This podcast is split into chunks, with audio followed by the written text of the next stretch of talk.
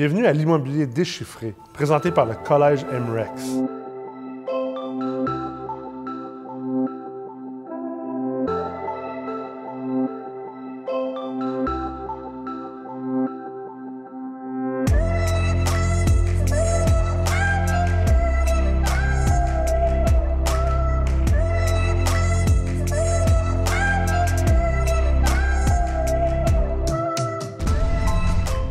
Dans cet épisode, vous allez être avec moi, Nicolas Ray, PDG de MREX et également professeur en ingénierie financière au Collège MREX.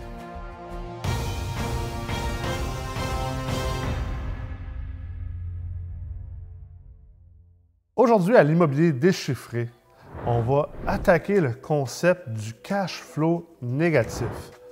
C'est un sujet qui fait parler beaucoup d'investisseurs, qui fait couler beaucoup d'encre et souvent, les investisseurs débutants et les investisseurs qui n'ont pas la sophistication financière nécessaire pour bien comprendre les mathématiques de l'immobilier ont beaucoup de misère à comprendre pourquoi un investisseur achèterait un immeuble qui n'est pas rentable et pourquoi on accepterait cette non-rentabilité-là. Donc, c'est important, si vous n'avez pas encore écouté les épisodes précédents où on parle de cash on cash, donc du rendement sur liquidité, et l'autre épisode dans lequel on parle de cash flow, donc le nominateur du cash on cash. Ça va être important d'aller prendre le temps d'écouter ces épisodes afin de vous mettre à jour concernant la discussion qu'on a ici aujourd'hui même. Alors, afin de déchiffrer pourquoi que les investisseurs accepteraient un immeuble non rentable, accepteraient de payer un prix qui fait en sorte que l'immeuble n'est pas rentable, on doit aller comprendre certaines choses ici. Et la première phrase que j'ai écrite pour vous aider un peu à, mettre le bain pour que vous compreniez comment ça se, fait et comment ça pourrait se faire, c'est vous devez comprendre que si l'immeuble n'est pas rentable, peut-être que le projet est rentable. Et dans l'épisode précédent, j'ai parlé de la rentabilité d'un point de vue financier, d'un point de vue de gestion de projet, parce que quand on achète un, un bloc appartement, ultimement, on achète un projet.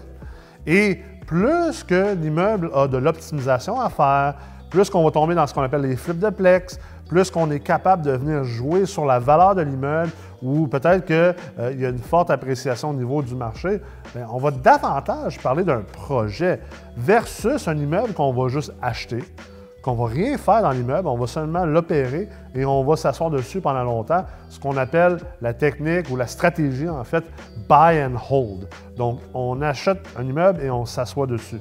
Mais c'est important de comprendre que l'investissement immobilier actif est là où il y a le plus de valeur à créer est à travers justement cette espèce d'activité-là et cette gestion de projet-là.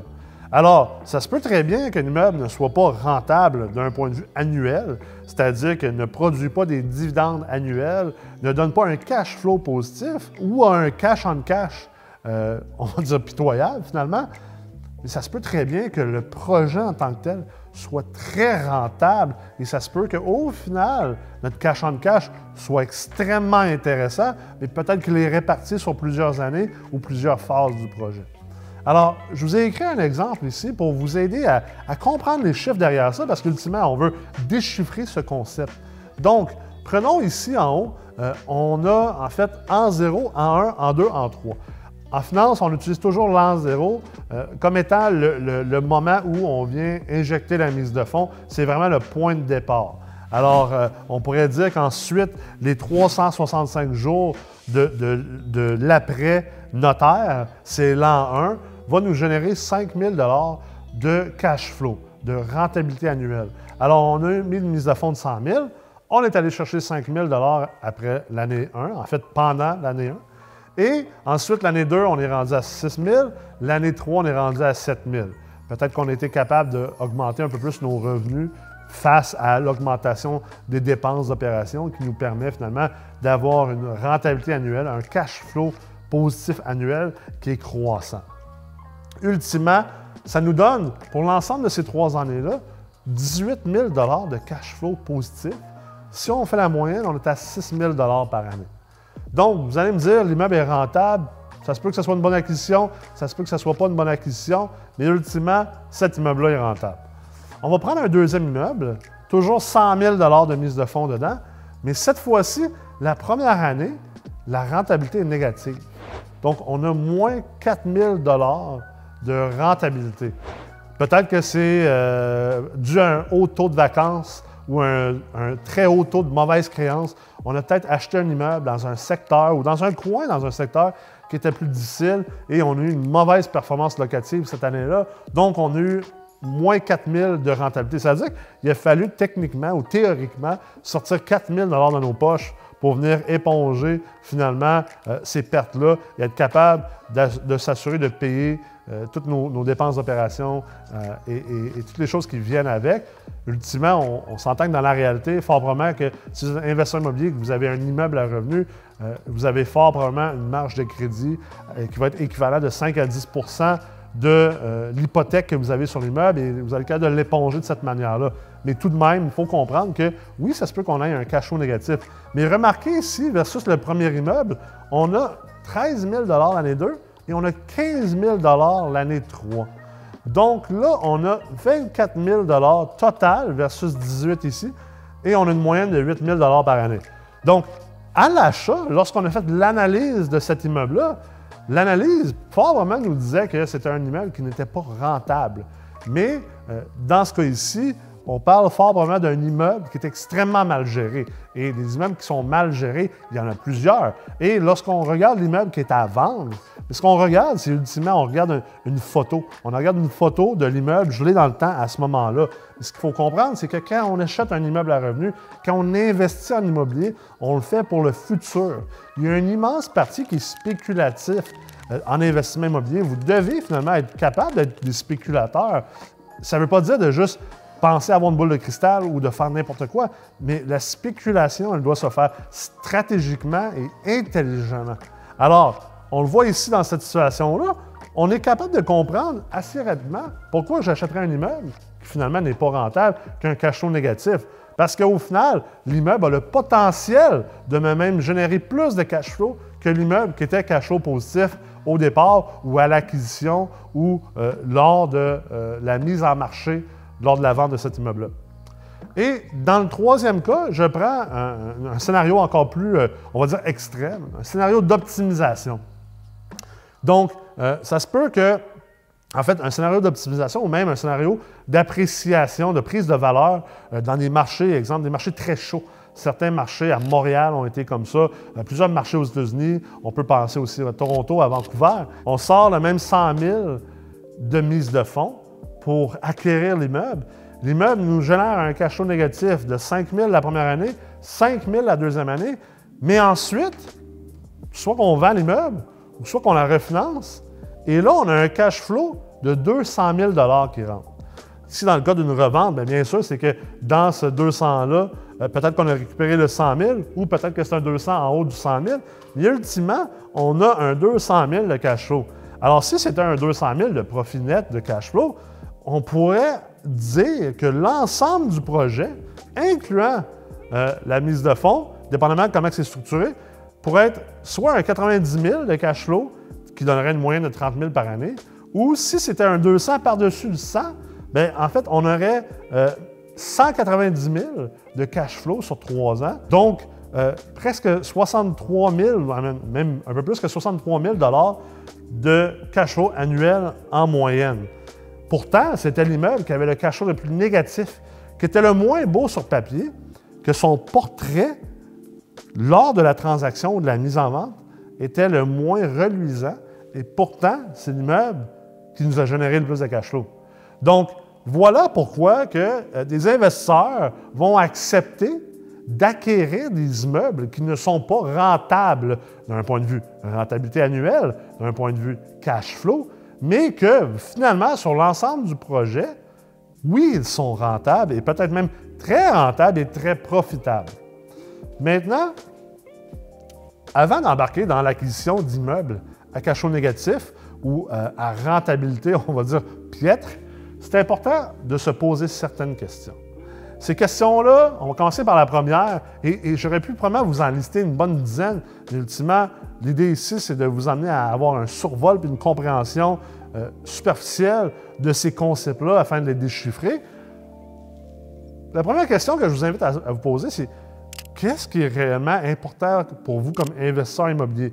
Est-ce que c'est le cash flow ou est-ce que c'est votre valeur nette? Parce que ultimement, le cash flow et le cash on cash vont dépendre énormément de votre valeur nette. C'est quoi les mises de fonds que vous avez? C'est quoi la quantité d'équité que vous êtes capable de faire travailler? Et à partir de ce moment-là, bien sûr, on a du cash flow, puis on a du cash on cash. Et il y a un paquet d'autres facteurs qui peuvent venir influencer ça. Le financement, la prise de valeur potentielle, le risque associé à l'immeuble ou le risque associé au secteur. Donc, c'est important à, vous poser comme question, est-ce que vous avez présentement une valeur nette qui est assez importante ou qui est proche d'être un outil qui fait en sorte que vous devriez vous concentrer sur le cash flow? Je peux vous garantir que si vous êtes un investisseur qui a euh, seulement 50 000 de mise de fonds, 100 000 de mise de fonds, même 200, 300 000, et que vous commencez en investissement immobilier, c'est fort probable que le cash flow et le cash on cash ne devraient pas être la métrique la plus importante et le facteur le plus important à considérer lorsque vous embarquez dans des projets d'acquisition.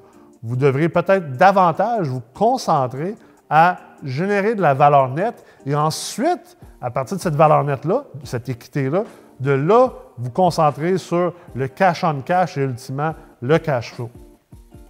Ensuite, la deuxième question à se poser, c'est quoi votre capacité à supporter un cash flow négatif? Parce que c'est une chose de dire que on aime ça des projets comme ça ici, ou on aime ça des projets comme ça ici parce qu'ils sont plus profitables, mais est-ce qu'on a la capacité de les supporter? La première chose que j'enseigne souvent en investissement immobilier, c'est de ne pas vous concentrer nécessairement sur les rendements et les profits, mais de vous concentrer à mettre les bonnes bases en place pour ne pas perdre votre chemise. Parce que, ultimement, vous pouvez faire tous les rendements au monde, générer toute la performance au monde, mais si vous finissez par perdre cet argent-là, si vous finissez par faire des erreurs qui vont venir effriter ou détruire votre portefeuille, votre portefeuille immobilier, vous n'êtes pas plus avancé. Alors, la gestion de risque, toujours avant euh, l'optimisation, la maximisation de rendement et de rentabilité. Troisièmement, est-ce que vous avez pensé à votre fiscalité? Parce que c'est une chose de voir du cash flow, mais peut-être que fiscalement, le cash flow, ce n'est pas la meilleure chose pour vous. Le cash flow est imposé de manière assez lourde au Québec versus, exemple, le gain en capital. Alors, dans ce cas-là, si vous payez déjà beaucoup d'impôts, que vous n'avez pas besoin nécessairement de ce cash flow-là pour votre propre vie, bien, à ce moment-là, ça se peut que ce soit plus intéressant pour vous de vous concentrer justement sur la création de gains en capital, donc la création de valeur nette, parce qu'il y a un avantage fiscal qui vient avec. Maintenant, ça dépend vraiment de chaque personne, ça dépend d'où est-ce que vous êtes, comment vous êtes structuré financièrement. Êtes-vous seul ou êtes-vous avec des associés? C'est un paquet de choses à regarder, mais la question, elle doit se poser. N'oubliez pas la portion fiscalité dans vos décisions stratégiques. Et finalement, quatrième question à poser, c'est est-ce que je suis capable de soit augmenter les revenus soit réduire les dépenses de l'immeuble? Est-ce que euh, c'est un immeuble qui va prendre de la valeur, qui va apprécier dans le temps, que ce soit à très court terme, de manière forcée, ou que ce soit à moyen long terme, parce que vous avez bien lu le secteur ou le marché? Et finalement, est-ce qu'il y a un arbitrage à faire sur cet immeuble-là? J'ai monté un cours sur justement l'arbitrage en investissement immobilier multilogement. Vous pouvez en prendre connaissance sur le e-campus de MREX, www.formationenlignemrex.com. Mais ultimement, l'arbitrage, c'est un paquet de facteurs qui vous permettent de créer de la valeur très rapidement, d'augmenter votre valeur nette. On pourrait penser, exemple, à un immeuble euh, qui a un système de chauffage au mazout qu'on va convertir en système électrique avec un compteur pour chacun des locataires. Donc, vous enlevez la facture euh, au niveau du mazout. On pourrait également penser à un immeuble par exemple, euh, euh, qui, est un duplex, mais qu'au final, vous êtes capable de lever deux, six logements sur le terrain du duplex en mettant le duplex par terre. Donc, ça, c'est un arbitrage, surtout si le vendeur n'est pas conscient de ce redéveloppement-là qui est possible. Alors, c'est tous des facteurs qui font en sorte que vous devez vous poser des questions concernant le cash flow. D'un, il y a plusieurs moments, comme je vous l'ai démontré ici, on l'a déchiffré ensemble qui font en sorte que ça peut être une excellente décision de prendre du cash flow négatif ou de prendre un cash en cash qui est euh, assez bas mais bien sûr, vous devez être capable de le supporter. Toujours garder en tête la gestion de risque en premier lieu avant de penser à créer des rendements, à générer du profit.